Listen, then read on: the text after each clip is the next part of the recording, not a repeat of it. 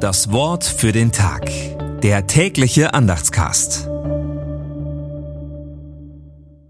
Mittwoch, 21. Februar 2024. Nun aber geh hin. Ich will mit deinem Munde sein und dich lehren, was du sagen sollst. Zweites Buch Mose 4, Vers 12.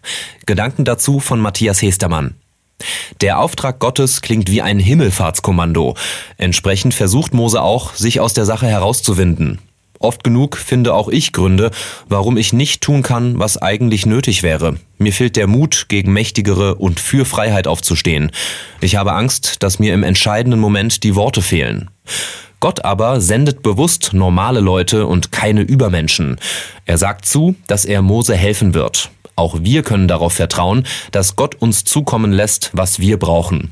Das kann uns Mut machen, wenn wir vor der Aufgabe stehen, uns im Sinne Gottes zu engagieren.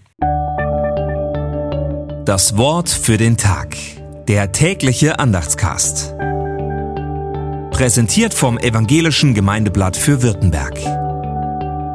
Mehr Infos in den Show Notes und unter www.evangelisches-gemeindeblatt.de.